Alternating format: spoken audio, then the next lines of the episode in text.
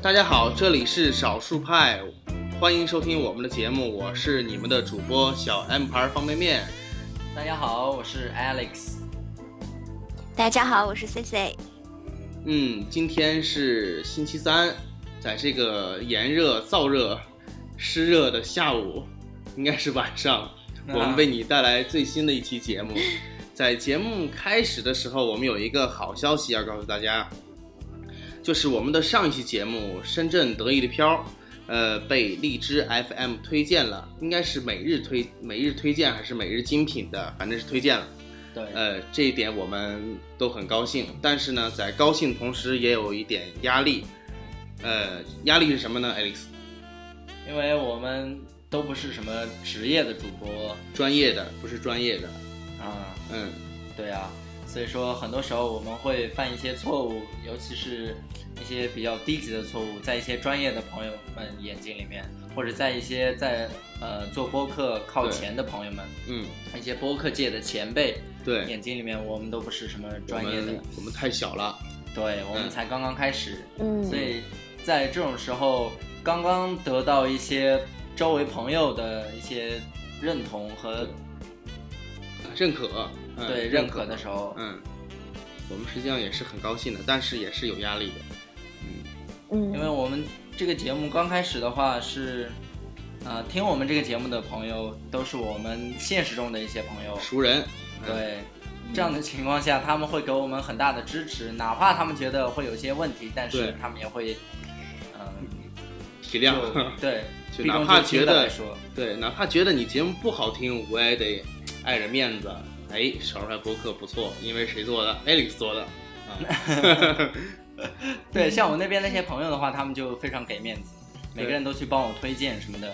但是在这种时候，我也知道我们自己的缺点在哪，我们哪些方面做的不足，所以我们还请大家多多见谅，因为我们才刚开始。那以后我们会针对这些问题会做一些呃跟进，改进，然后呢会进步。对对对，我们会做一些努力，让这个节目做得越来越好，能对得起大家对我们的期望。对对对，对对，也希望大家多多包涵，多多给我们鼓励和支持，我们会越来越快的成长，然后成长的越来越茁壮，然后不辜负大家的希望。谢谢大家多多支持。对，实际上上一期节目我们用了呃有的聊播客补录介绍那个方法。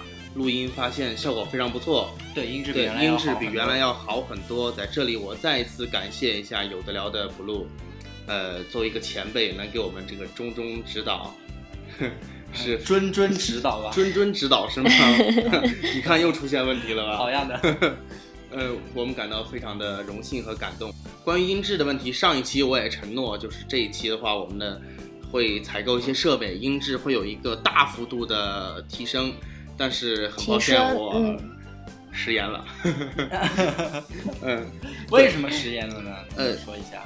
哎，这个也比较不好意思啊，因为我们用的平台都是 Mac 平台，Oyster 的 Mac 平台。呃，然后我们也买了很多设备，包括这个德胜的一些一些这个专业的电容麦，然后买回来之后发现，呃，在 Mac 设备上用不了。哎，水土不服了。对对，水土不服了。然后我们退掉一个，又买了一个，发现还是一样，还是用不了。所以还是用不了。那你在买之前，你就没有看说明书什么的吗？对，包括我们这种 IT 男，你懂的，对这个东西会有一种莫名的自信啊，觉得我看的 没问题。什么说明书不用看？好吧。事实告诉我们，自己的经验往往是不靠谱的。是生活教育对生活教育了我。呃，今天早上 Alex 起床的时候突然大叫了一声，能告诉我你为什么叫吗？我起床的时候大叫，你是怎么知道的？因为你在我旁边。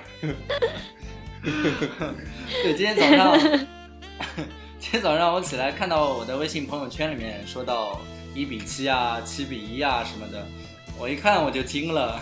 因为昨天晚上我也知道是德国队对巴西队的比赛，这是半决赛，非常重要，而且巴西队作为东道主，大家对他寄予非常大的期望。嗯嗯。但是因为这场比赛它是在凌晨四点钟开始的，所以我因为第二天有工作，所以说就没有看。嗯，那第二天早上起来，呃，七点多钟起来就看到朋友圈里面开始刷屏了，然后一片哀嚎啊，呃，百分之九十以上的都是赌球赌输的那种，所以我不知道他们是为了巴西而哀嚎，还是为了他们的人民币而哀嚎。但是不管怎么样，两者都有呀。哎呀。好吧，嗯，两者都有是最好的。对，嗯，实际上我虽然不了解这个世界杯，我因为我你也知道，一个胖子他是不会运动的，啊，之前之前说世界杯的时候，突然说什么马刺取得冠军了，我还以为是哇，世界杯这么快结束了，那搞了半天那是 搞了半天那是打篮球的，所以说我对这个运动方面我是完全不懂的。但是我但是就算我不懂，我也知道巴西很强啊。啊。对，然后我没想到德国还比他更强。人贵有自知之明，对。这样说的话，是对巴西一直都非常强，而他五星球队嘛，曾经拿过五次世界杯的，而且这次他又是东道主，所以大家都觉得他有可能会打进决赛，甚至有可能夺冠。嗯。但是他这次对，但是这个梦想还是无情的被德国战车所碾碎。是啊。而且这是半决赛，这一场定胜负，所以挺残酷的，挺残酷的。很多啊，呀，很多巴西球迷都已经是把票都买到后面了。对，可惜后面后面是不是就没他的事儿了？对啊，后面还有一场比赛决二三名。哦，也就是说他还是有可能拿那个亚军的。不是不是决二三名，是决三四名。哦，他亚军都没戏了。啊，亚军，亚军是在决赛里面吗？哦。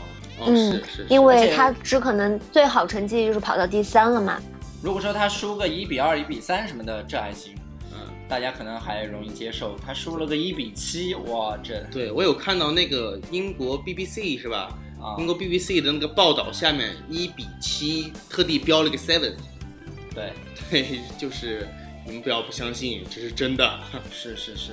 是悬殊很大。巴西自己的主教练也讲，就是那一天是他人生中最糟糕的一天。但是他又说，哎，生活还是要继续，我还是要向前看。哎，所以 C C，你作为一个女生来说，你也对这个世界杯是有所关注的，是吧？对。对，肯定是呀，因为真的就像你每天打开手机，然后你朋友圈的信息都会刷爆了，然后你会像是遭到了信息绑架，然后不得不迫使你去关注，然后就被推着推着你去关注，然后不知不觉你就关注了。哦，实际上这么看来，我好像也是这种情况啊。嗯，所以我们今天的话题就是朋友圈里的幸福生活。幸福生活还行。对我今天差点打成了朋友圈里的性生活，哦，即使我们打了脏标，也不能到这地步呀。哎，对，节操还是得要有的。你这标题让我突然间想起来一个节目，不是一个节目，一个电视剧，叫做《贫嘴张大民的幸福生活》。哦，咱电视电视剧里面这个人幸福吗？啊，挺幸福的，对，因为他挺幸福的。啊，就是因为他挺贫，所以他很幸福的是吧？对，有可能是因为他在接受央视采访的时候，他说：“哎，我挺幸福的。”对，哦，说的这个 那个央视前一阵儿是过年的时候吧，他会拿着麦克风当当街采访，就是问很多人：“你幸福吗？”啊，对吧？哎，对，如果这个问题问到你呢，Alex，我问你现在你幸福吗？我幸福啊。那你为什么幸福？我要啥都有了，对吧？干嘛不幸福呢？中国梦都有了，对啊，对你说的还是比较比较正能量的，我以为你会说什么负能量的话。那 C C 没意义，负能量在后面呢。哦，那 C C 你幸福吗？如果这个问题问到你的话，我只能借用当时一个答的特别经典的一个歌的话来讲，就是我不信佛，我信党。对，Alex，你也可以问问我啊，我干嘛要问你呢？我对你不感兴趣。方便面，你幸福吗？哎，你看，问我了。呃，我姓关，实际上这也是 呃那个采访中的一个梗，好声音啊，对，一个梗。那么今天的话题就是呃朋友圈里的幸福生活啊。那么我们其实我们都大家都知道，心知肚明的，其实，在朋友圈里的生活是与现实世界中的生活是有偏差的。那么在朋友圈里的你，你幸福吗？Alex，你幸福吗？我在朋友圈里面，我比现实生活中更幸福。嗯，是吗？因为我在朋友圈里面发的图片啊，说的话呀，都是把我最好的一面都展现出来了。哦，是这样。对。那 C C 你呢？我在朋友圈里其实挺不活跃的，因为我不是一个很乐照片或者是晒各种生活细节的一个人。其实我是很不活跃的一个分子。不过看下来，我觉得我的朋友们很幸福。你的朋友们很幸福，所以说你在朋友圈里看到朋友很幸福。对，然后的话，因为我爱我的朋友，所以我也会感到很幸福。哎，这就更正能量了。我们节目正能量满满呀。我在朋友圈里过的是可幸福了，嗯，比如说呢？你说吧，因为我经常会晒我的生活啊，比如说大家都知道我是作为一个科技媒体的，我会晒一些什么呃新的手机啊，新的什么各种设备啊，可穿戴设备呀，什么 Google Glass 呀，什么各种东西，然后还会晒发布会啊。这些基本都是我朋友圈那些朋友看不懂的、不懂的东西，所以说他们可能会，因为我在我心里啊，我可能会想，他们可能觉得，哎，这个小 M 方面每天过得这么高大上，好羡慕呀。那像那小 M 牌方便面，那你像每天你打开这个朋友圈的时候，然后你真的刷出很多朋友发的这些状态，你真的会感到很幸福吗？看他们发状态，实际上我可能是困扰的。嗯，我猜也是。Alex 呢？困扰的是什么意思？我的话，我见到我朋友圈里面发的那些图片，嗯，你觉得还好？说嘞，他们可能分不同的种类吧，这个要分开说。对，我们有的的话，他会吐槽比较多。有的的话会发一些不知道是什么样的心情，今天好低落啊，今天不行了，被老板骂了 什么的。对我看完以后，我心里也很复杂啊。我觉得对大家都他会把心情传染给你，也不会嗯，也不会，因为有可能我就是那个骂人的人，你就骂他的那个，所以。像我特别苦恼的一点就是，像像当我打开手机的时候，然后我觉得我花了这个流量流量钱，然后刷出来了很多什么广告刷屏的呀，然后海外代购的呀，然后还有心灵鸡汤，还有养生偏方，然后这些是最让我头疼的。对，你们有没有像一样的情况？对，真的很多。嗯，代购这个东西的话，那是不可避免的，因为国内东西贵。是。国外便宜，嗯，所以代购特别多。我发现我的朋友圈里面十条有五条是代购，是啊，然后三条是什么鸡汤，嗯，哎不对不对不对，应该应该怎么分呢？还有自拍党还忘了，对，还有很多人自拍的，不管你长得美的丑的他都拍，各种自拍各种姿势。对我之前有个同事，他长得很丑，嗯，我可不可以这么说？你要你要不要这样说？对啊，我刚想说。对我逼掉逼掉，嗯，我有同事，呃呃，没有没有，有一个人，对，somebody，他长得很丑，somebody 还行，对他长得太丑了，但是他他很喜欢在这个朋友圈里自拍，我靠，每天都各种，哎，都是那个一个角度，四十五度角自拍一张，呃，微笑，感觉像是皎洁的月光拍到我的脸上，感觉我的脸是不是像这个美妙的夜色一样，嗯。感觉是那样，然后每次我这个心里啊，就是七上八下的。那你周围的朋友怎么评价他？怎么点赞的？呃，点赞我好像没还没有看过给他点赞的，给他评论的呢？嗯，哥们儿你又胖了，啊，你又胖了还行？那不是你吧？不是我，不是我，我一般是不自拍的，我比较没自信。啊，原来自拍这个东西还需要自信的呀？那肯定需要自信的，你你。自卑的一个人怎么拍？如果说每个人都有你这样的觉悟的话，我觉得这个朋友圈里面对朋友圈就会少很多很多头疼的问题。嗯，你在损我。没有没有没有损你，真的没有损你，只夸你。对，我在想，说不定我长得好看一点、美一点，我也说不定自拍。啊，嗯，不会呀，现在有很多修图的工具，可以把一个不怎么地的人，然后修出来很漂亮，什么磨平皮肤呀，然后加各种滤镜呀。其实你拍出来的照片和你本人的话，其实差异是很悬殊的。对，太大了。对，太大了。这差异是太大了。嗯嗯，所以这种照片应该分组分享。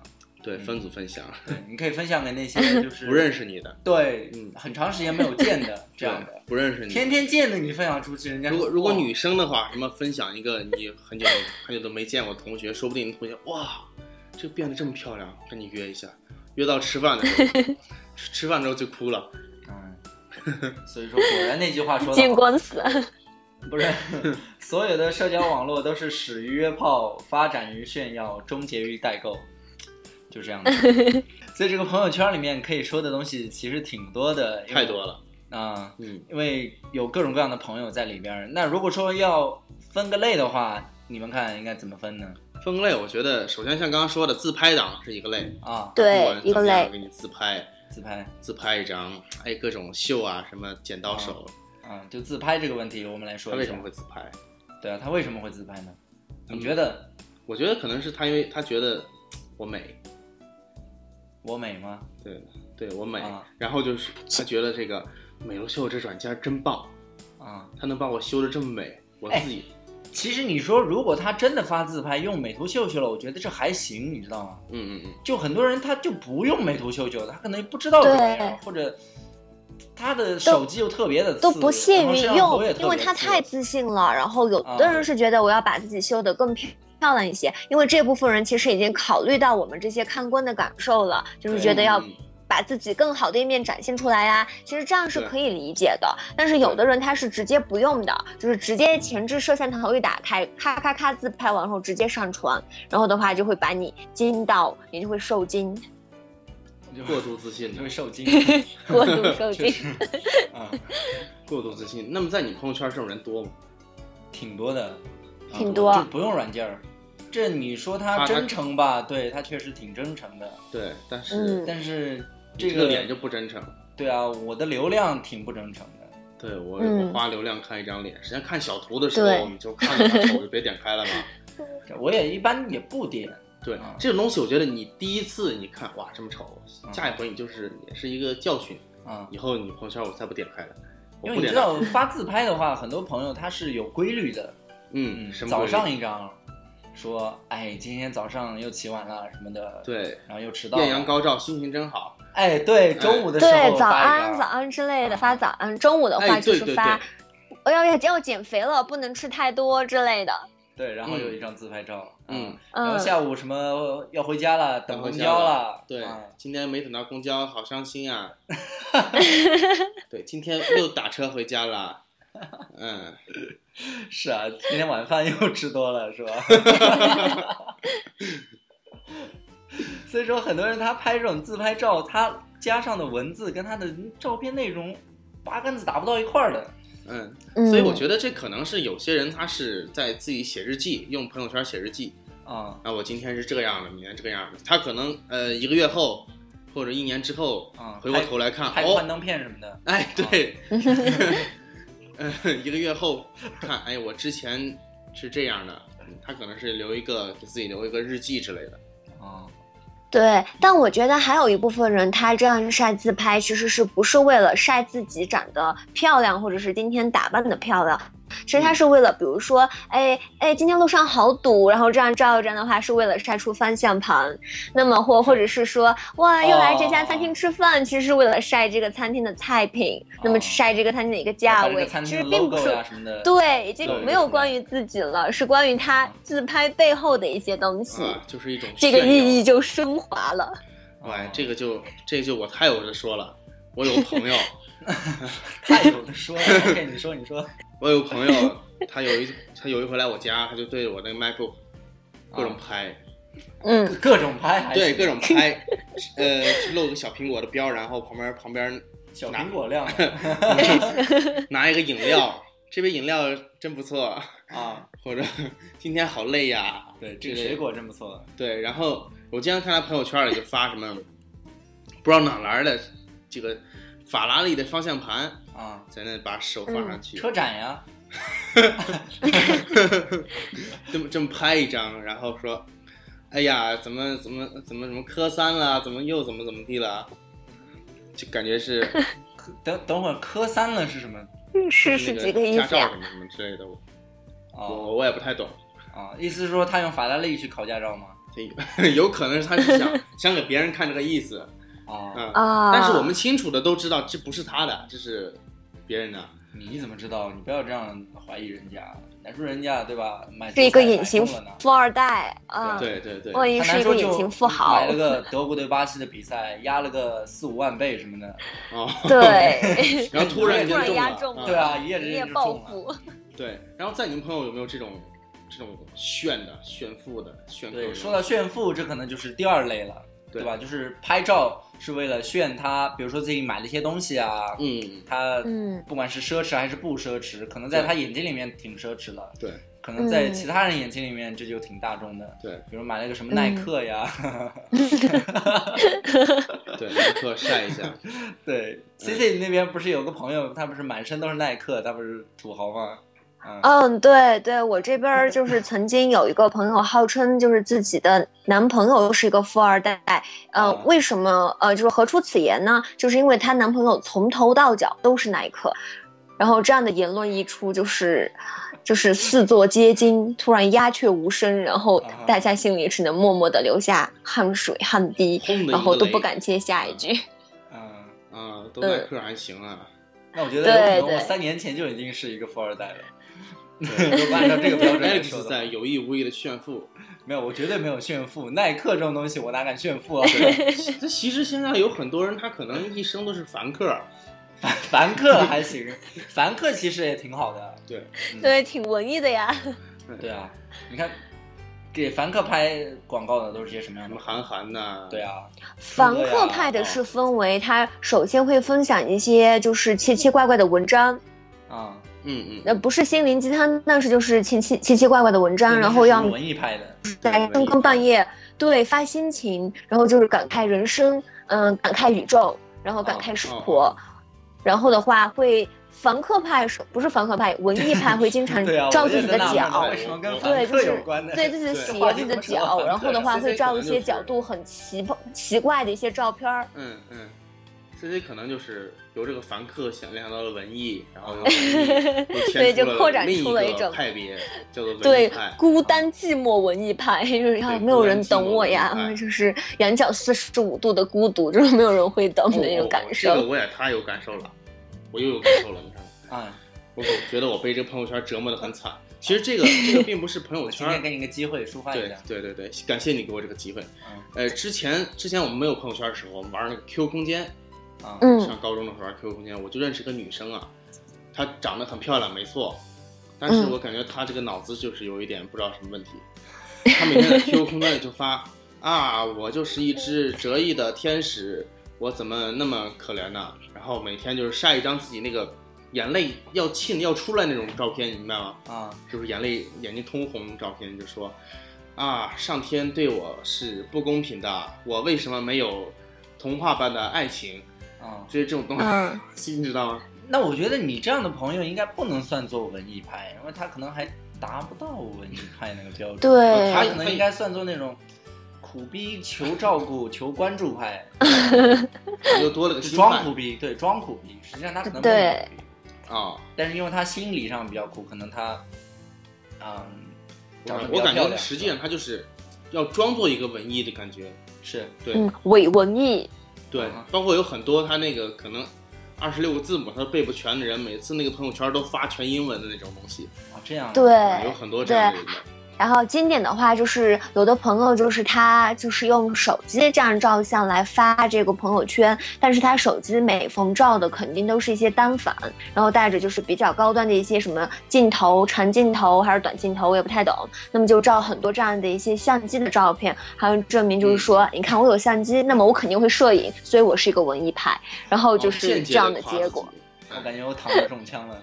你也是 对，你们可以去看一下 X 也干这样的事嗯，我曾经应该是照过三五张吧，关于设备的，嗯就关于摄影设备的，啊，相机啊、镜头啊，耐呃不是耐克，耐克就算了，那个尼康尼康尼康的会员卡呀什么的，嗯，啊，照了些这个嗯，对，所以你当时什么心情呢？炫耀啊，哎对啊，我会这个照相的你会吗？我会啊，你会吗？我会啊，真的会吗？我会吧突。然在人性 面前低下了头。对，这就是一种炫耀啊。那你们说，就这种炫耀，他为什么要在朋友圈里面炫耀呢？因为社交网络不是挺多的嘛，除了朋友圈以外，还有微博呀，还有什么 QQ 空间啊。这个我觉得吧，可能是朋友圈的人我都认识。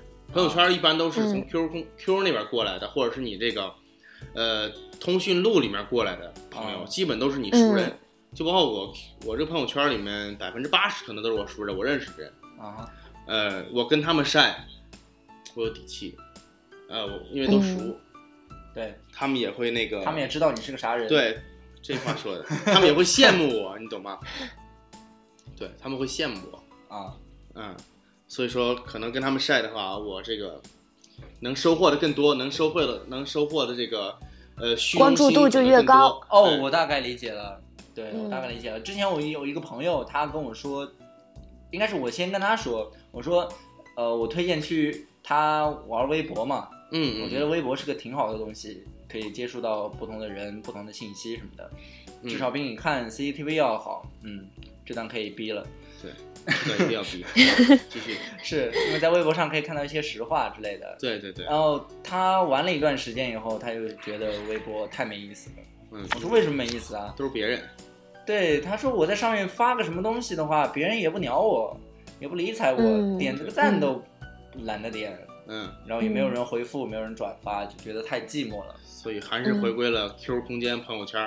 对对最，关还是趋向于向小众发展，就是像是小朋友圈儿，像微博，它是一个很大很大的一个信息一个信息平台。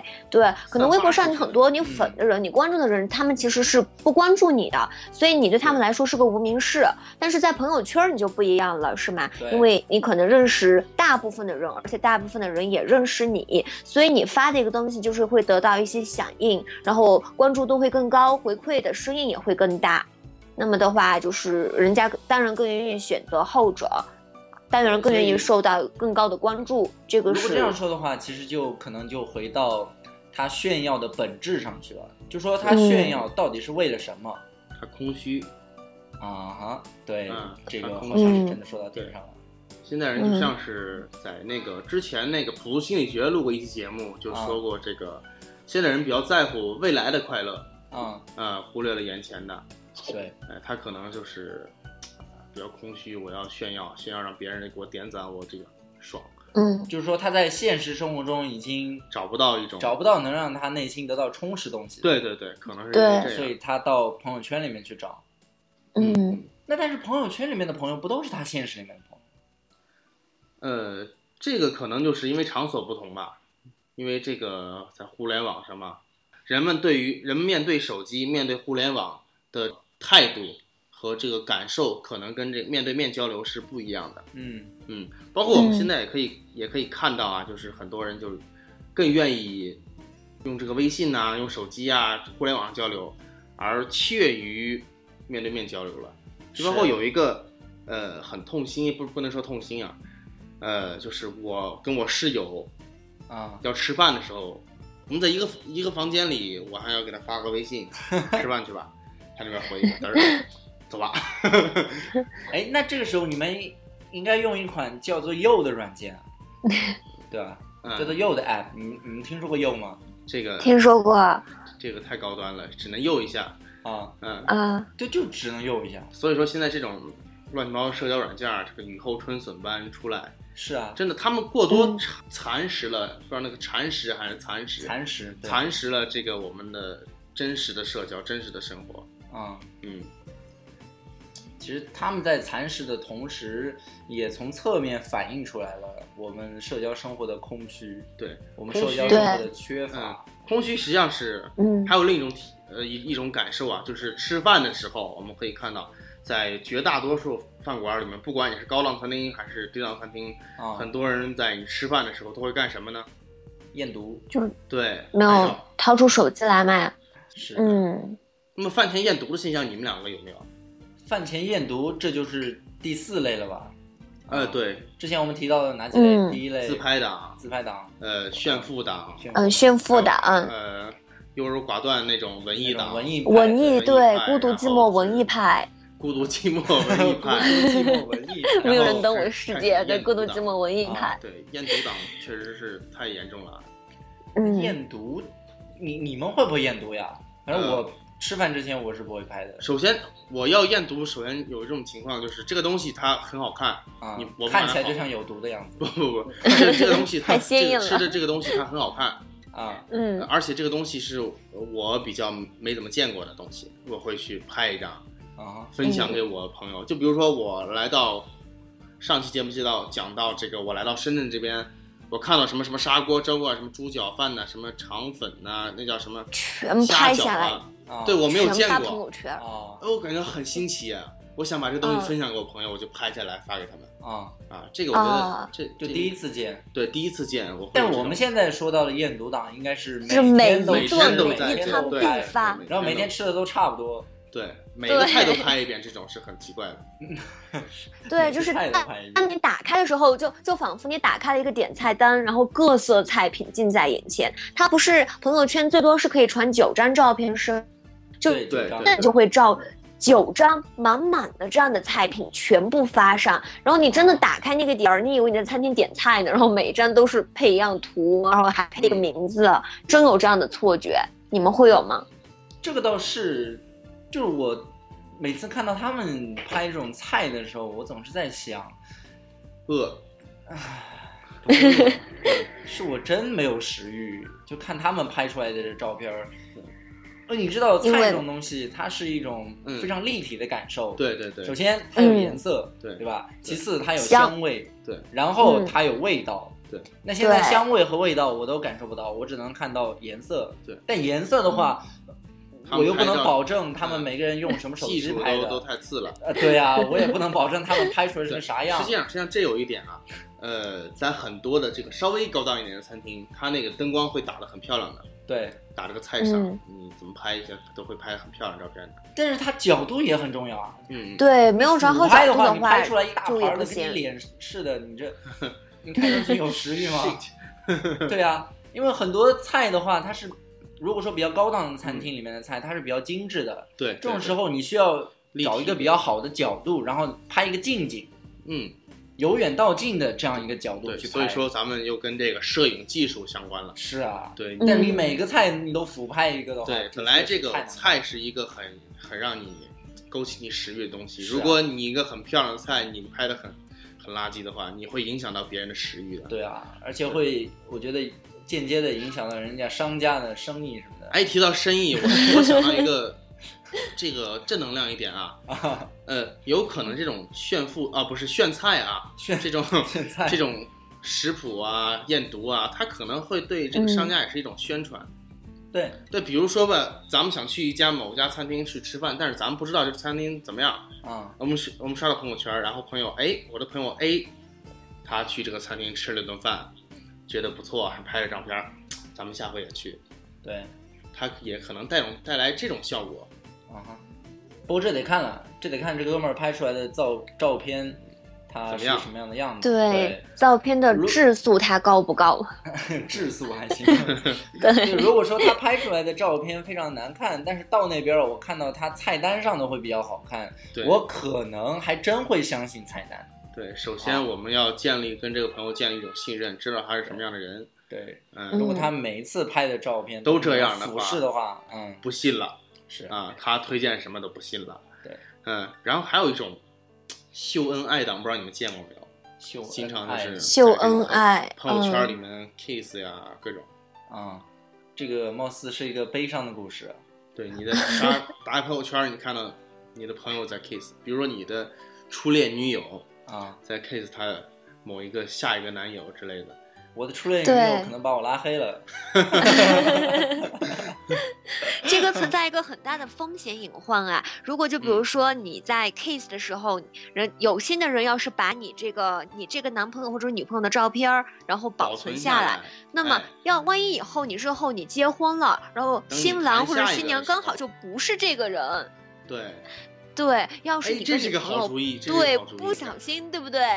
弄翻了，哎，这个就占一翻，你岂不是就？对对对，这是个好主意。我想到一个生意啊，咱们可以啊。我突然间想起来一句话，嗯，最毒妇人心。对，好，你可以继续。对，我想到一个生意啊，咱们可以发一些这照片，然后留着，万一他们哎找下一个了，对，你就发过去，一股脑发过去。对对对，不好意思，这算是一个生意吗？我的天哪，这是敲诈勒索，好吧？我是一个学法律的人，你不能这样。对，所以这就要提醒一些特别爱秀恩爱也好，就是爱晒自拍的朋友要注意，其实隐私、个人的隐私其实是非常重要的。那么你想你在朋友圈发的图，要是被有心的人不小心给利用到了，对不对？对你自己也是一种损失，而且这个损失的后果其实有可能想象还是比较严重。对，如果这样说的话，那我可能好像又躺枪了。你也晒过恩爱是吧？对，我在朋友圈里面各种晒美女什么的。哦，晒美女还行啊。对，因为我个人长的话还行吧，但是就是我啊，嗯，对，还行吧，就是那种还行吧。然后我一般不会太去秀自己的自拍，一般都不会照的。对，秀什么？我身边的妹子的腰，你看多细，这个头 多细，这个胸，嗯，不错。对，但是我是那种文艺派。嗯就是我秀的东西确实不错，不能说东西啊，我秀的人，嗯，某个部位什么的，确实挺不错。就像刚我说的部位，但是我插上的那些文字，文字对，会比较文艺一些。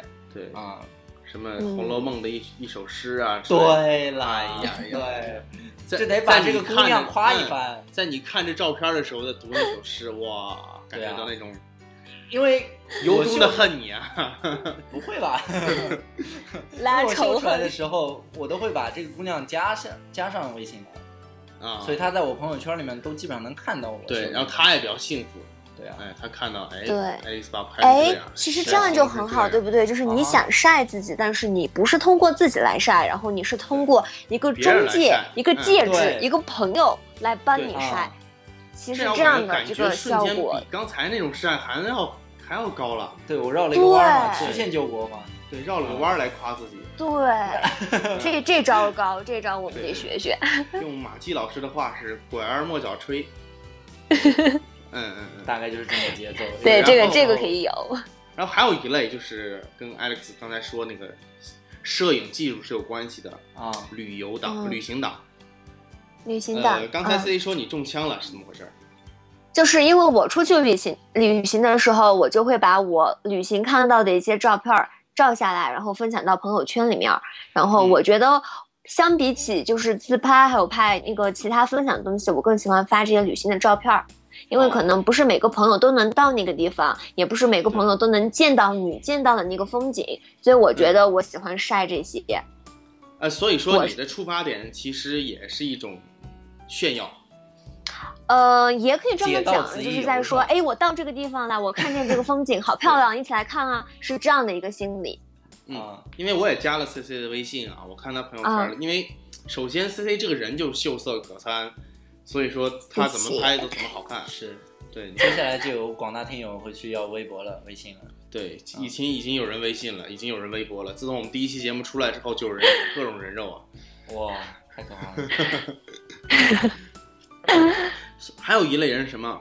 我有个朋友啊，他就是他手机也不差，iPhone 五 S 啊。然后他去哪儿？去杭州吧？哪儿去旅游了？然后各种晒出来照片，那个地方我再感觉再也不会去了，因为那个地方是我是去过的，苏州某个地方，我我那时候我去我是去过的，我知道那地方确实很美，但是他拍出那照片，我感觉跟咱们隔壁臭水沟没什么区别，是，所以这可能又回到一个。摄影技术上，一定要提升摄影技术。是啊，嗯，因为很多时候有的朋友拿 iPhone 这还行了，有的朋友是背着单反去的。对对对，我有朋友背着一个五 D Two、五 D 三，哇，五 D 三呢？五 D 三还有二四杠七零的头，哇，然后还背着一个背着一个那个呃大闪，嗯嗯，我不知道你闪过知道。什么情况，很大的一个闪，然后然后再搭一个三脚架什么的，对，然后去旅游，啊嗯，拍的照片都都是糊了看不了的，都不是过曝就是过就是欠曝那种。啊，你朋友是不是属骆驼的呀？我觉得应该是属土豪的吧。不是他重不重啊？我单反我我也背过呀，这嗯真是太折磨人了。我觉得出去外面旅游背单反，这简直是自虐啊！但是我觉得就是他可能首先他背着单反出去，旁边人看起来很高大哎很高大。。对，啊很高大上然后。他他在用来自拍，用他可能拿背着单反用张，就像刚才说的，用张手用机。单反来自拍这还行，不是不是，拿着单反，然后用手机来自拍一手下。然后把机拍单反拍这个当进去是吧？对，我在某个地方，然后我拿着单反，我来这玩了，哦，让别人一看，哦，不一样了。对对，醉翁之意不在酒啊！对，绝对的。哦，还有这样的朋友，就是出去旅旅游，可能就是攒了一年工资出去旅游了一次然后他可能对，真有真有这样的，可能就是一次性，我不知道，可能照了照了 N 千张照片，可能 N 千啊加张照片儿，然后他回来之后，很长一段时间，你继续可以看到他继续在发那个地方的图，一直在发，哦一直在有，因为他可能每隔一周他二照了一发张。一千张对照片的话，对就是每次发出去九张，他得发多少次？旅行了一次照的照片足够发一年，绝对是这样的。其实真的出去旅游拍照，我确实挺有心得的，嗯因为之前我也是不太会拍照。嗯啊、正是因为我不太会拍照，所以我也不秀照片。对嗯、我知道我嗯不太行，对所以我就不拿出来随便秀了，免得被别人笑话什么的。对。然后后来我突然间发现，嗯、有时候拍一拍、秀一秀还是挺好的。对。然后我就拍了几张，然后我就发现这太次了，我就会想办法去嗯。提升自己的技术。比如说嗯。用 Visco 那个那个美图软件是叫 Visco 是吧？Visco Visco 啊对，那个是那个是到后来了。嗯。一开始我想到的是，先让自己拍出来的照片比较好看一点。对。你角度选个好一点的角度，光线选个好一点的光线，然后呢，这照片里面设置白平衡呀、色温啊、色准啊各方面都要搞一下。你得调一下，嗯然后让你这个照片照出来成像质量比较好嗯，，比较至少赏心悦目。哎，对啊，至少对得起你这手机，对，对吧？因为有的时候嗯别人拿一个很次的手机都可以拍的比较好对，，实际上现在手机已经够强大的了，对啊，它已经秒杀对卡片机了。是是，现在你拿 iPhone 来说的话，只要是 4S 以上，基本上拍出来的照片都不会，差都，都不是问题，对吧？照片嗯成像质量不会嗯，差，都不会差。但是照片质量那就是另外一个问题。就是这在于你，嗯所以说这又是一个很深刻的话题。我们想可以找一期聊一聊摄影方面的话题。嗯那你们有没有遇到在朋友圈里面晒各种票的呢？什么晒票？晒各种票是什么？比如说演唱会的票，或者是说火车票、汽车票、哦飞机票。飞机票啊，对，嗯。飞机票对，挺多机票挺多的，对。机票、电影票尤其多。哦，对，对，嗯，啊 对。嗯。像电影票的话，看电影的时候，哎呀，我拍一张，我表示我今天来看了某电影啦，我今天是跟嗯谁来的，我晒一张，也是一种、呃炫耀的心态去做这样的事情。啊。那刚 C A 说还有晒什么飞机票，这种情况下是我也在我朋友圈里很常见。我今天要去哪儿了晒一张，我今天去哪儿了再晒一张。嗯就是啊告诉大家我。在哪儿？对我宅了那么长时间，对吧？我我终于出门了出动了对啊我有可能出去旅游的，我有可能我就是去哪儿出差的。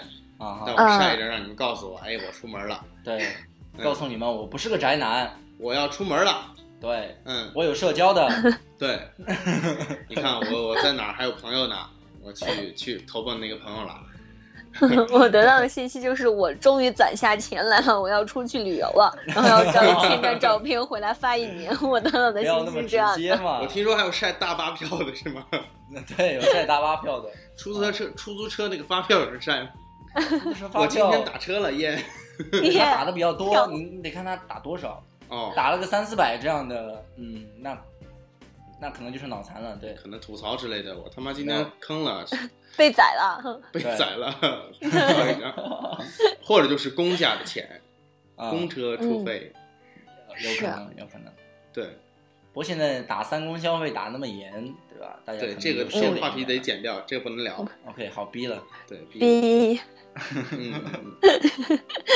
其实晒票的这个挺有意思的，就是它无论晒的是什么票，它会有一个起始点，对吧？然后有个终点，对，然后会让你嗯看到它。可能国内的话，呃很多人就不太会晒了，一般都晒国外的，对吧？就是我到国外去了，哎，一般国内也会晒，哪国内也会晒吗？怕是广州到深圳、北京到天津，我也晒，广州到深圳也晒，哎，各种晒。对，他只要找到机会就会晒高铁票，嗯。我找到机会就晒，啊，对？还有一种是呃那种玩神秘，它不晒出来它的那个起始地还有到达地，它只是晒两个票根儿。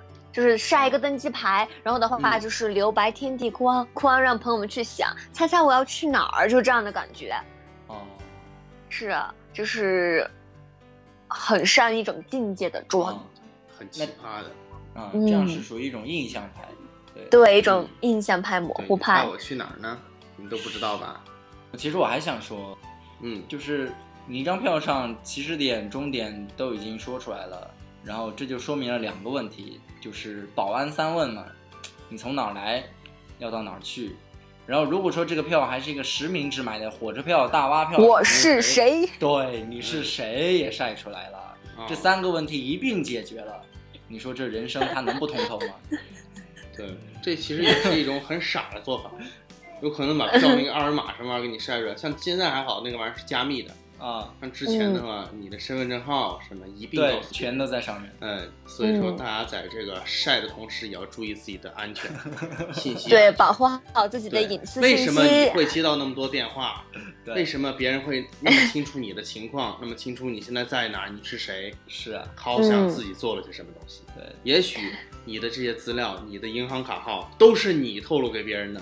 是啊，是的，然后对于我们来说，最痛恨的朋友圈的是哪一类晒呢？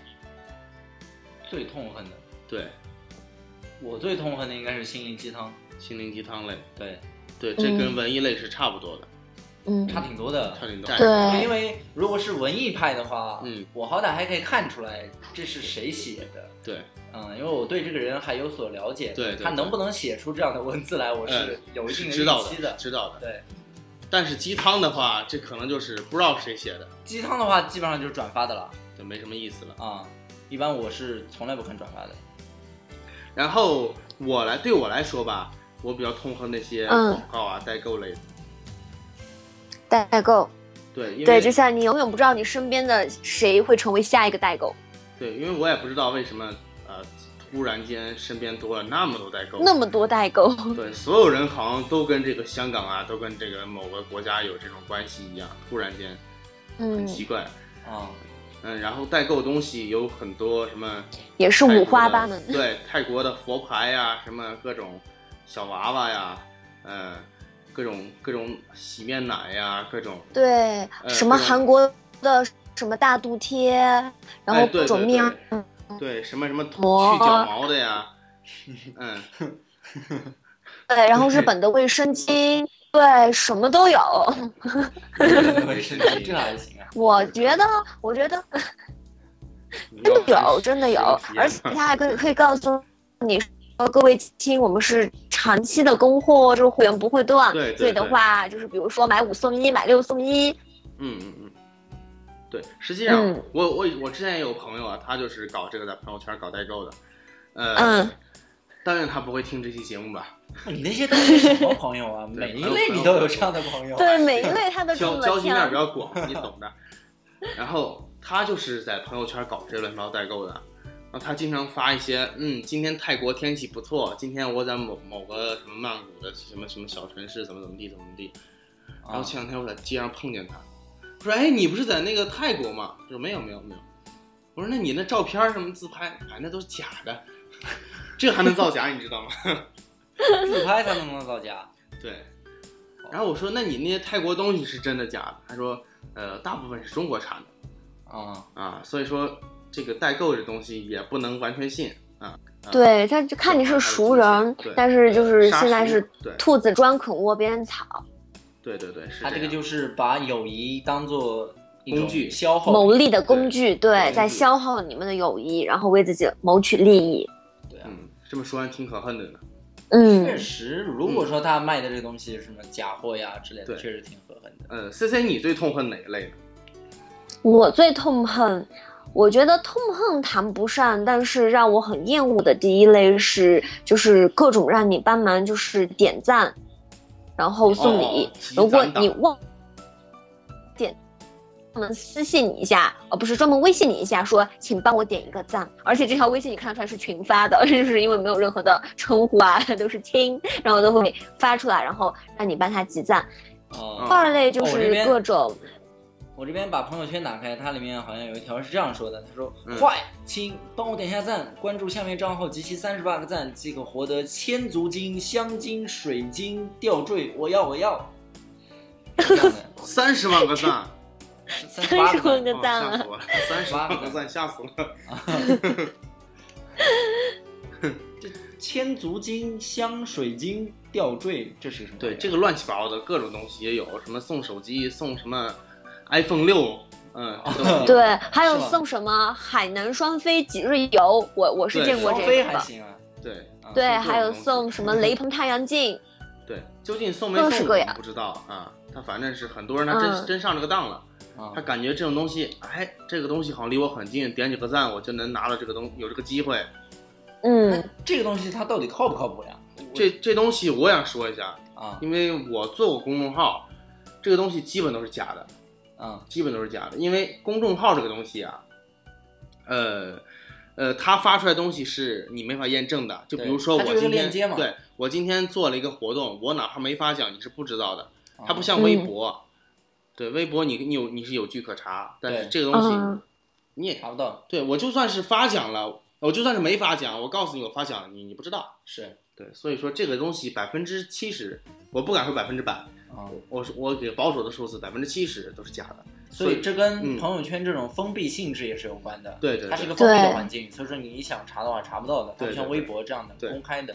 所以说你在朋友圈里把一个虚假的的东西公布出来，然后让你的朋友为你点赞，为你哪怕是举手之劳，啊，对，这我感觉也是一种很不负责任的很不负责任的一种行为对。嗯，那意思就是说包括像什么什么爱心接力，就是谁谁谁得了什么什么不治之症，或者是谁谁谁出了车祸，对或哦者是谁门口急需用钱，这样的也是也是假的，卖鞋？垫儿，嗯，那是卖鞋鞋垫儿，门口老太太卖鞋垫儿，然后，呃，我们 什么没钱的，有钱的出钱，没钱的出力，帮忙转一下这样的，啊，其实也很多的，对对对，嗯，很多，但是，呃，这种也是假的，也有很多是假的。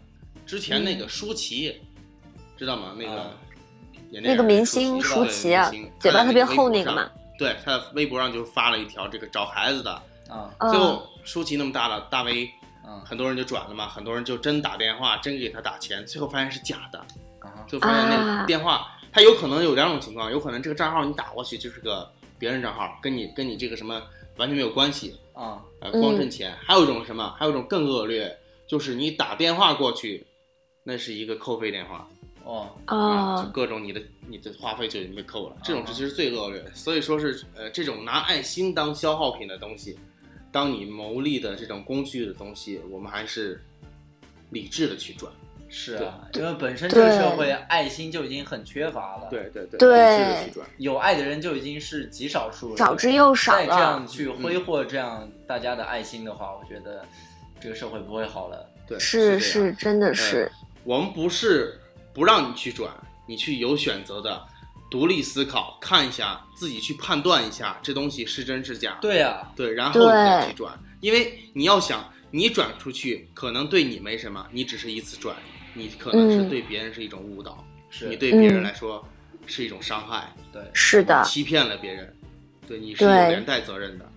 对你消耗了别人的信任，还有别人的时间，还有别人的爱心，嗯，对啊。那么这样说的话对，就跟我讨厌心灵鸡汤是一样的感觉。对，就是说，心灵鸡汤里面说到的那些故事都是很成功学，对对，啊，很假那的，很假的什么，一个很简单的故事，我们经常听到一个那什么，呃，渔夫和富翁的故事，啊是吧？啊你听过没？哦，嗯，没听过，因为心灵鸡汤它里面介绍那些故事，都是非常简单的故事。嗯，但是它通过一个很简单的故事，会透出一种人生哲理来。对，比让你觉得如说我今天吃个包子，嗯，啊，对对，这这个我跟 Alex 约定俗成了一个呃定性，叫做包子哲学。嗯，包子哲学，对，对，包子哲学。嗯我吃一个包子，我告诉你，你能给我讲人生。啊哈，嗯，有可能我以后就能升官发财什么的。对，你通过一个包子，你能感悟到人生的兴衰崛起什么的。对啊，就好像说，如果这顿我不吃这个包子，我可能以后发达就无望了。我这辈子都是个穷屌丝。我整个人都不好了。对，啊就是这样的。所以它里面那些故事分享的都非常的奇怪，非常的奇葩，内部没有什么逻辑联系的。但它就生硬的把它拉在一起，就让你感觉到你做一个什么样的很小的事情，比如说我很守诚信啊，嗯对对对。或者说我嗯到一个地方我很注意细节，对。对吧？嗯。我注意到我面试考官他的袜子两只穿的是不一样的，对，然后我突然间就成为老总了，对。啊，我就变成老总候选人了，嗯，有很多这样，改变世界了。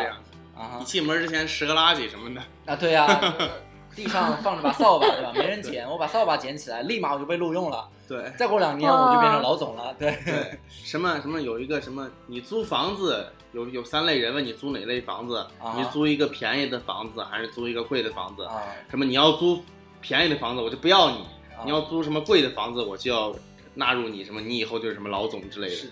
就是那种什么不想当将军的士兵不是好士兵这样，对，我这基本都是扯淡。啊 啊，所以他就是把这种成功学，嗯所谓的成功学，玄学 OK 好吧，觉更觉得是你，把它称作玄学，我觉得挺 挺准确的。嗯嗯嗯，对，听上去都好弱智啊！这样的故事，我觉得任何一个智商过九十的人都应该不会买单吧？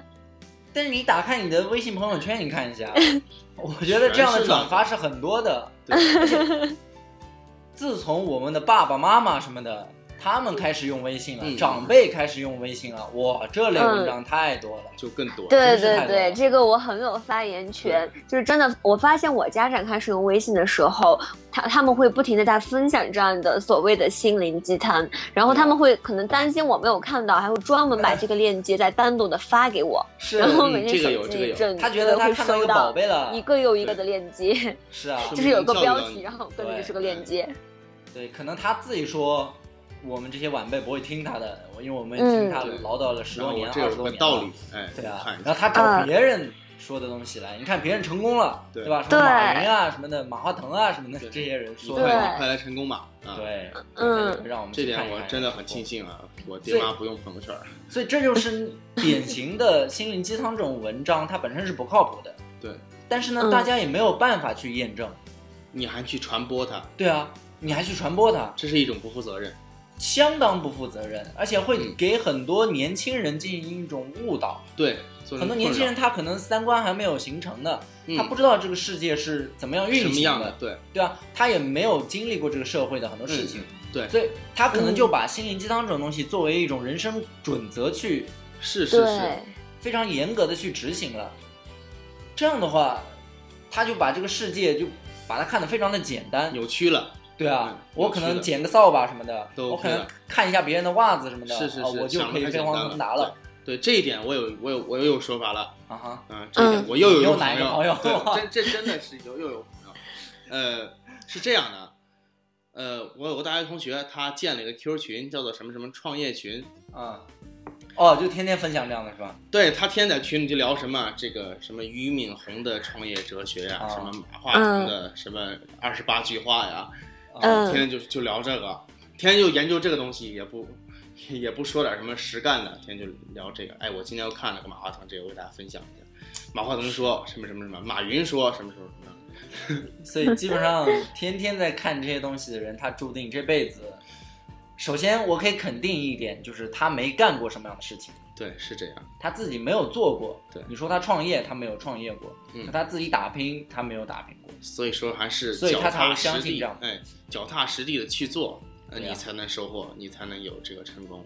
是，嗯，那么嗯越过这个话题，我们再聊一聊这个点赞的这个啊，啊。我们现在聊的不是积攒，啊是一种点赞的这种文化。实际上，现在点赞俨然已经成为一种文化了。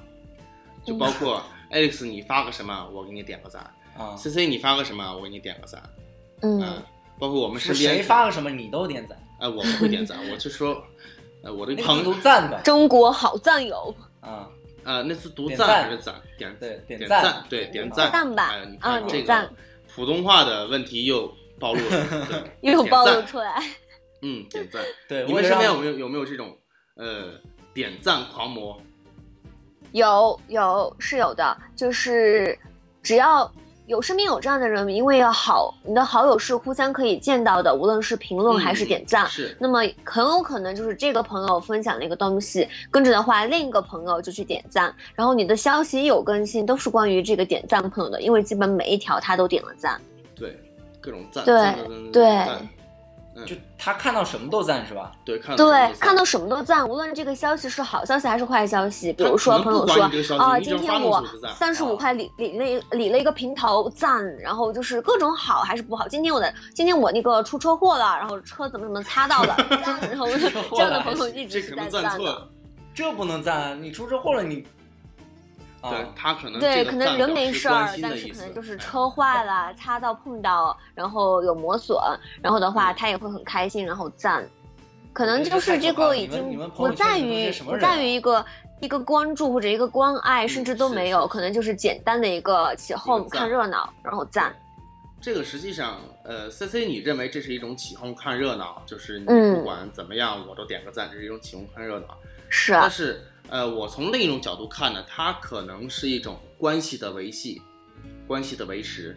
比如说，呃，我跟你是很久没有见面的朋友，但是我们微信里互相有彼此，等于是我是你微信里一个隐形的人，我们不会就是，呃，真的某一天去沟通去交流。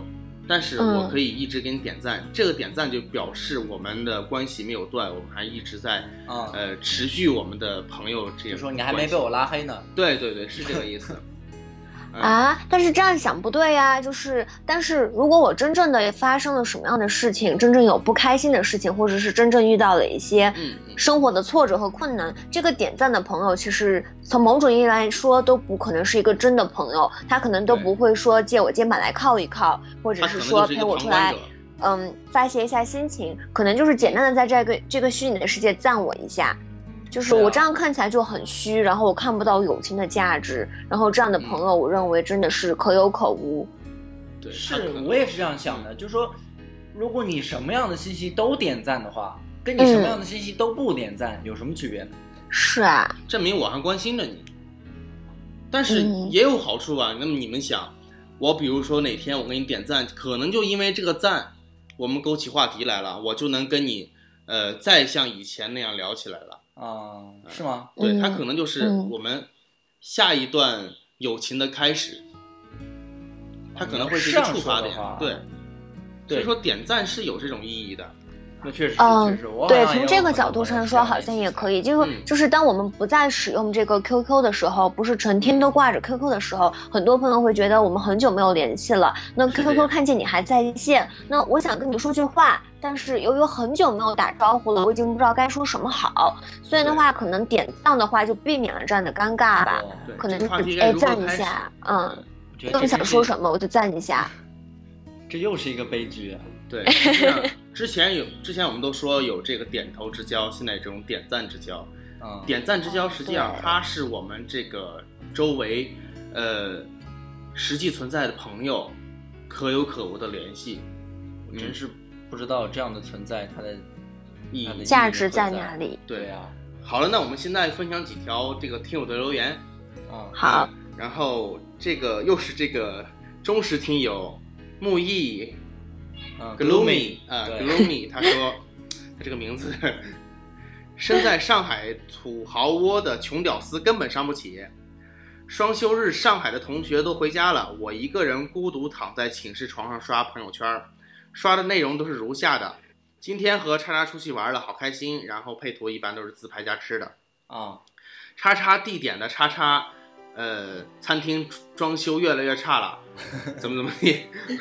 然后排个号都排到叉叉时间了，真痛苦。然后就是配图是一个巨精美的号牌，加上装修怎么怎么样的一个餐厅。嗯，嗯，然后就是还有一种就是感谢叉叉给我过生日，好开心啊。然后就是各种嗨的美女在自拍，呃，这实际上就是一种你的炫耀对别人的一种伤害，无意的伤害也好，困扰也好。嗯，其实我觉得还行吧。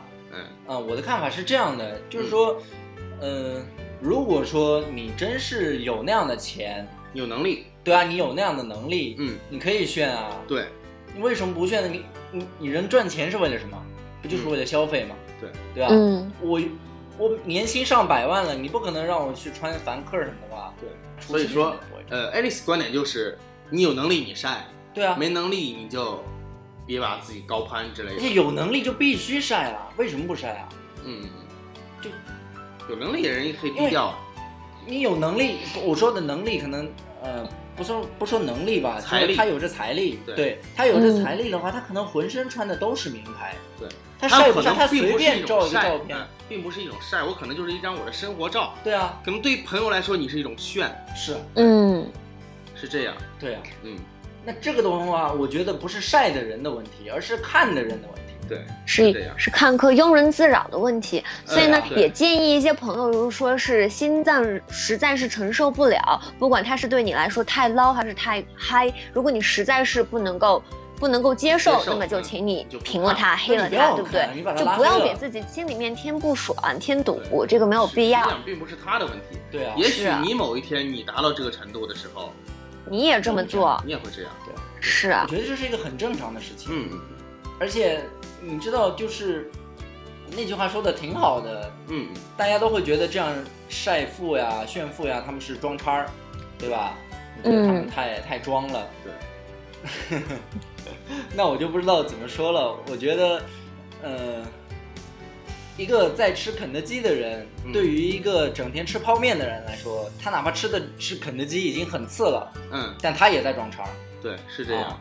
然后一个在吃可能必胜客什么的，嗯，啊。在看吃吃肯德基的人，在看吃肯德基的，那必胜客的也在装叉儿，对，对吧？都是一个循序渐进的过程。是啊，对，嗯，所以你这什么样的人不在装叉呢？我觉得全世界的人都在装叉，对。在想装叉而装不了的人的眼中，嗯比他生活好的都在装叉。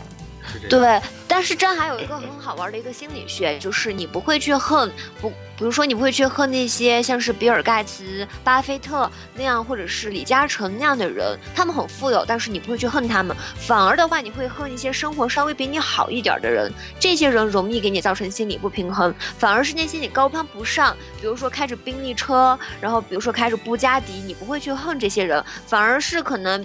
你骑自行车，他开了一个小破车，然后你会觉得他很装。对，人都有这样的一个心理，就特别有意思。所以我们已经上升到心理话题了。对，就是仔细想一想，是真的是这样子的。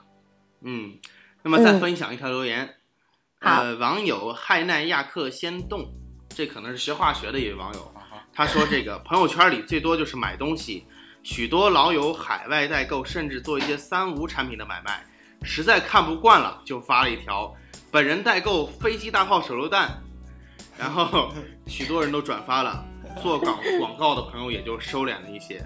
朋友圈也几乎取代了我的所有社交客户端，刷朋友圈成了家人、朋友，包括我自己的随手的习惯。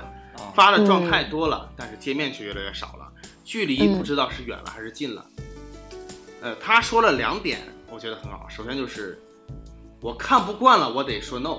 对，嗯，我觉得他这个是很好的一种态度。对，是我看不惯了，可以说 no。实际上，朋友圈是有这样的功能的。啊，你你比如说，你看不惯这某个人发的朋友圈，你可以拉黑啊，你可以拉黑他，你也可以点开他的头像，点那个三点的按钮，选择呃不看他的朋友圈，或者不让他看你的朋友圈。是吗？对，啊包括这个嗯功能呀？啊、是的，是的，有，然后我去研究一下。对包括就算是这样，就算是你是这个发代购的人，你不想骚扰到某朋友，你也可以分组去发你的朋友圈。是，对，在发的时候会有这个分组的选项。分嗯，组就是说，我可以分成不同的类的朋友，对吧？对这类对的，我发这什样的，么同事啊、亲人啊、朋友啊，你都可以分。嗯，你有标记客户，几个是你的标记客户的，你可以发你的什么广告内容。你自己啊亲人、嗯自己的朋友，你就可以不发这个东西。对，就不要去发，就不要去骚扰到其他人不要。去干扰到别人的生活。对，另外，他还说了一点，就是我们刚才说的，呃，发的状态多了，界面却少了。距离不知道远了还是近了。实际上，社交网络、M 软件这类的兴起，实际上是拉近了我们一个距离。今天真的说了好多，实际上啊，拉近了。做个集锦什么的，数一下你到底说了几个时间，拉近了我们之间的距离。但是很多程度上，它也让我们疏远了。对，嗯嗯，包括我们可以想一下，我们在很多年之前，我们是怎么社交、怎么沟通的。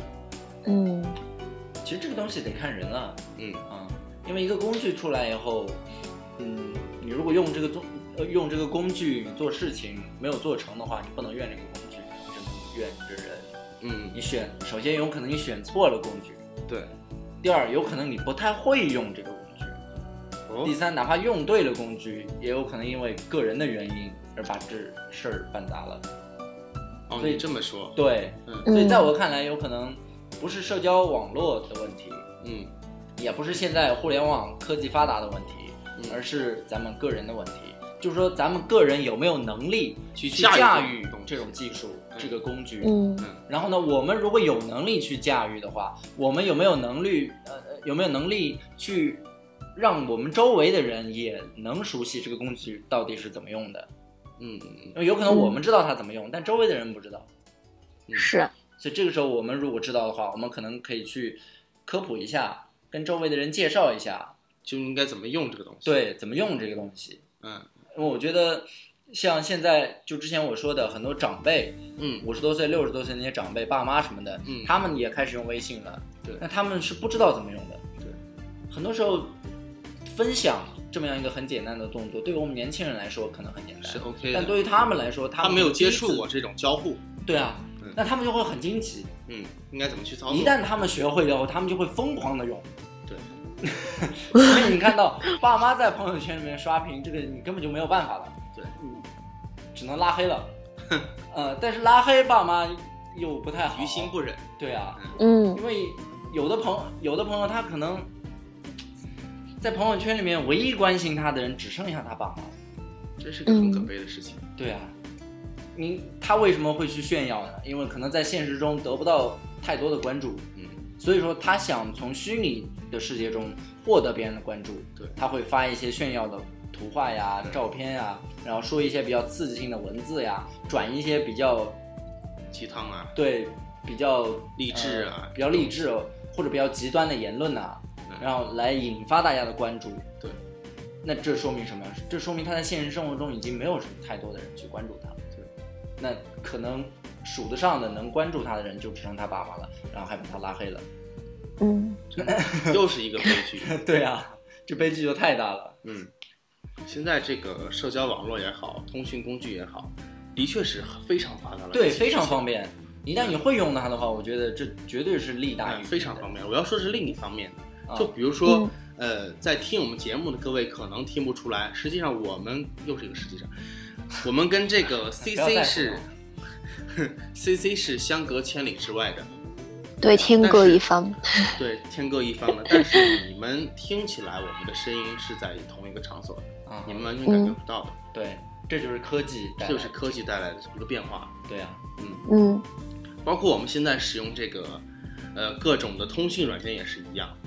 我那边右一下，你可能几秒钟你就收到了。对啊，不需要几秒钟，几毫秒你就收到了。是我发一条，呃，视频也好，图片也好，你很快就能收到。嗯，这种的速度，的确提升了我们这个沟通的效率。效率，但是，呃，也在某种方面上，呃，降低了沟通的质量。对，可能我们我们这个东西的里面含的价值就是不高了。对啊，就是像当初写信一样。对对对，提到写信的话，我不知道你们有没有交过笔友。呃，我上初中的时候是交过笔友的。啊，我交过女朋友。嗯嗯，对，情书什么的。对。对，当我交笔友的时候，我我收到一封信件，首先他信发出的时候，那个等待的过程，嗯，一般信发出一个礼拜，我等待那个过程很，包括我焦急的，我拿到信之后撕开，看到那个。呃，信纸，精美的信纸和清秀的字体的那一刹那，我是非常的满足和感动。一看就是女笔友，啊，是非常感动的，非常幸福的。嗯，但是现在的话，现在一条短信的话很轻松，我随便手动一下，你那边就收到了。是，这个价值没有以前那么重了。对，嗯通讯方便了以后，就会让信息变得很廉价。对，信息对，就不再那么珍贵了。是的，是的，所以这个还是那个话题啊，就是老生常谈的一个问题，就是文艺与科技的问题。科技与人文的问题。对你也可以说科技与人文的问题。嗯，人类整个嗯人类社会发展就是在科技与人文之间发展的，有的时候人文领先一点，比如说文艺复兴的时候，嗯，那有的时候科技会领先一点，比如说一战、二战的时候，嗯，就是科技极度发达，然后造出来的东西全都是杀人武器。嗯，那在一战、二战之后，大家就开始反思科技的发展到底给我们人类带来了什么样的东西？嗯是带来了一个天使，还是带来了一个魔鬼？嗯然后到了现在，又是一个可能像是十字路口一样的，嗯要么是天堂，要么是地狱。因为现在移动互联网已经发展到一个令人难以想象的地步了。对，很多原来的产业都被移动互联网颠覆颠覆了。对，对啊，嗯那么大的诺基亚，说没就没了，说倒就倒了。是的，嗯是的。所以说，在这样一个科技飞速发展的情况下，啊人究竟能不能跟得上？对对我们的人文素养能不能跟得上？是一个问题，是一个需要探讨的事情。对啊，对这也也许科技未来还是一样，像一艘巨轮，啊，义无反顾的前进。对。但是我们那我们现在在我们的快乐，对，我们可能从中得到的快乐会越来越少。越来越少，真的是发现的两个，像像面的东西像一下我我们小时候，就是可能一个院里的小孩子会在。呃，家家附近一一起玩耍，对不对？很开心，然后玩各种游戏，弹珠啊，橡皮筋。然后，但现在小孩子，其实你只要给他一个 iPad，其实什么都不用操心的。小孩子自己会去很快的就会把这个 iPad 学习上手，然后很快就会玩玩各种游戏。然后的话，从小的这一辈开始，我觉得他们就是孤单的，没有交流的。对，他的真正的快乐都是来自于一些虚拟的，而不是说人和人接触然后感动的都没有。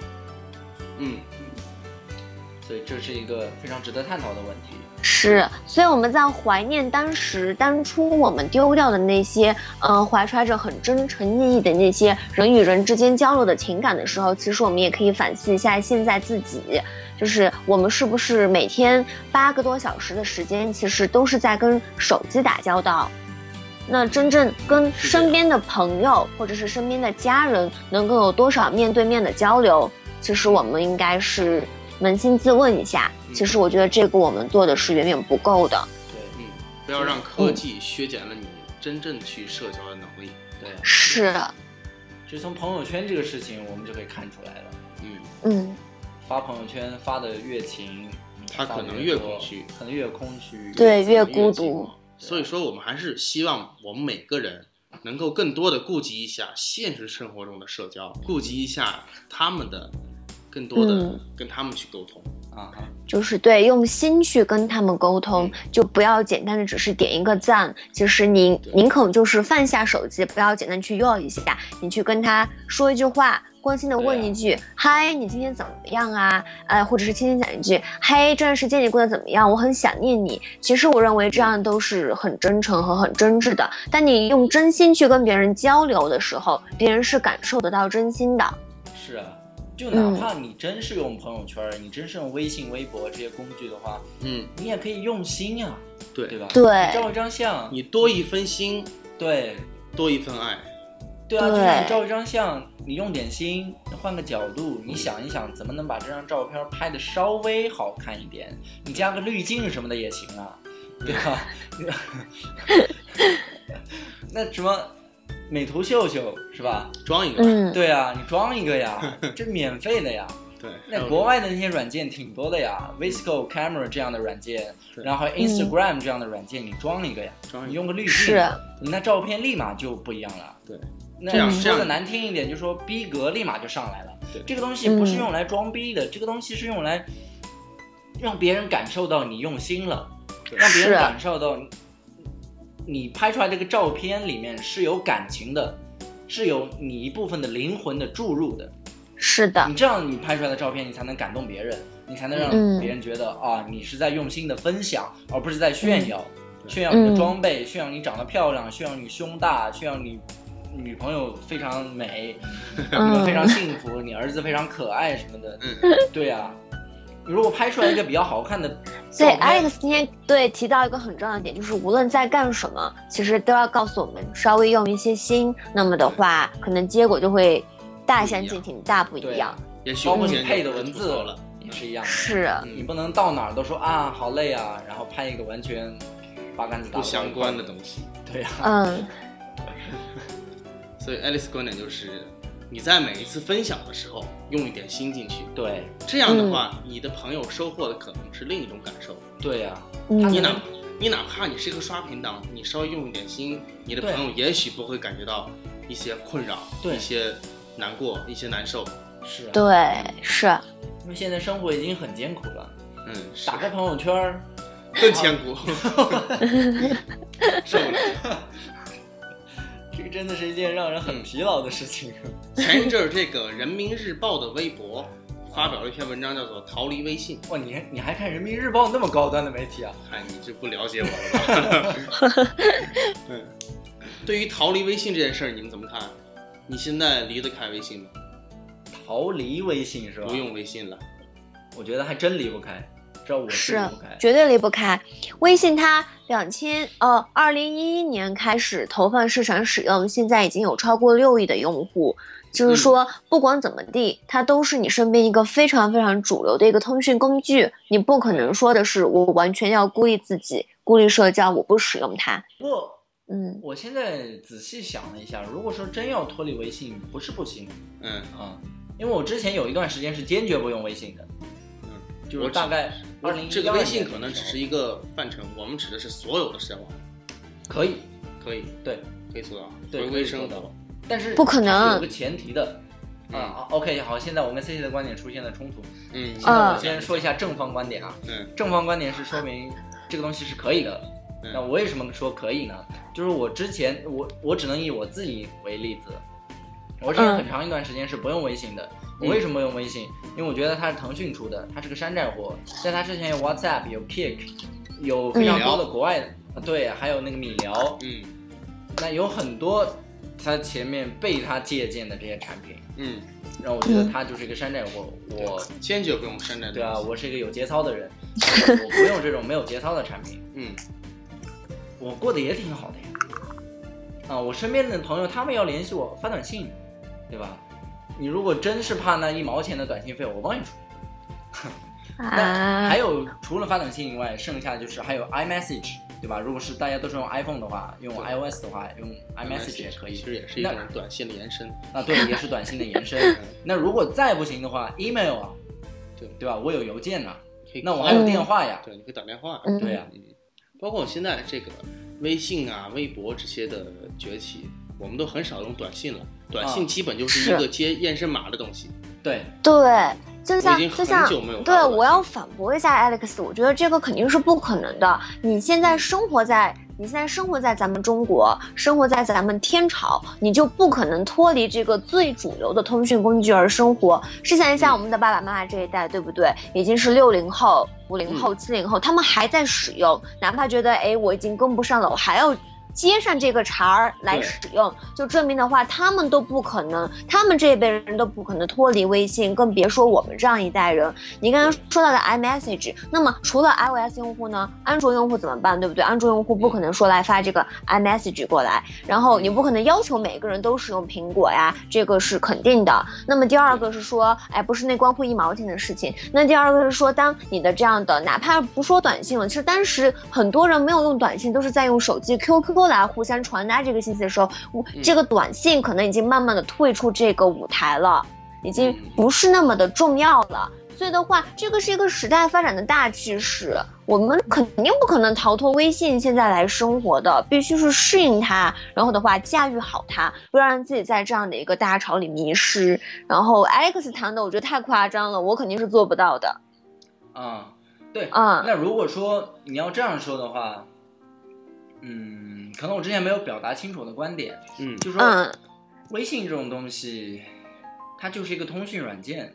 嗯是，我如果不用这种通讯软件，我可以有其他的通讯方式。别人对啊，别人也会知道我不会用微信，嗯，我我举个例子吧，但是我提出一点啊，那你当你不用这个社交网络的时候，你会啊发现你是排离你朋友圈子之外的。是的，人是群居动物，对对是，人需要社交的。是但是你发现你的朋友都在这样一个圈子社交，你不去这个圈子的话，你是排列在他们之外的，你啊可能会越过越孤独。我觉得不会这样。所以说，我的看法是，呃，可以用，对嗯你怎么去用？是、嗯是，对我没有说，我没有说你不能用它，嗯当然是可以用的。对，你说可以不用，是你可以嗯。不用。对。对，任何时候你都可以有 say no 的权利。嗯，对。那像这样的软件，嗯。我举一个例子嘛，就是我有很多朋友他们在国外，嗯。那他们是不知道微信是什么东西的，啊，那他们有其他东西，他们用 Line，对他们有 Line，然后他们是 email 其实是一个意思，其实对。是一个意思。但我跟他们很多时候是交流是非常频繁的，对。可能比很多国内的朋友交流还频繁。嗯，然后你可以用 Line，你也可以用 WhatsApp 之类的东西。，对，但是我没有用 Line，我也没有 WhatsApp，你用 email，对，就只用 email，然后剩下的就是打嗯电话。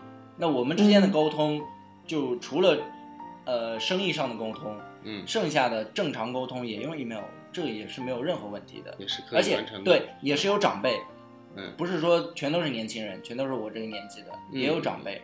所以说 Alex 的意思就是，微信只是一个工具而已，我们不要把它想成一个平台，想成一个圈子。对啊我，们脱离这个圈子，我们可嗯以还有其他社交的方式。对对，我们不需要社交网络，不需要这么泛的平台，我们可能点对点的，我们也是可以接受的，也是可以满足我们社交的这样一个需求的。是啊。嗯，那如果说，与其说我朋友圈子里面全都是各种代购、各种晒，我不如去选择一个点对点的、单纯的这样的沟通交流。对呀、啊，是这样。嗯实际上，这种两种的选择，两种都权衡都是有一定的利弊性的。对，嗯，那么今天我们的节目也到最后了，啊我们聊出来了什么东西呢？我们聊出来了，这是一档站在科技与人文十字路口的播客。好吧，今天这一段我不给你剪了。嗯确实，我们做少数派播客的初衷也是这样，嗯，因为很多科技上的东西它都是比较冷的，对，我们希望分给它注入活力。对，对我们嗯需要给它注入一些人文的情怀，有血有肉的东西。是这样，有血有肉的东西，包括有很多呃，这个网友啊留言，他说：“哎，你们不是做科技媒体的吗？啊，你怎么聊高考？怎么聊深圳呢？” 然后我说：“科技加上生活，不是更有意思吗？我们就应该这样去生活。啊哈，对，这对是我，们用做节导教的座驾的话来总结的话，应该就是科技以人为本人。为本，嗯，对科技以人为本，嗯，科技以人为本。那么好的，今天我们节目就到此为止，感谢大家的收听，谢谢大家，谢谢大家，拜拜，拜拜。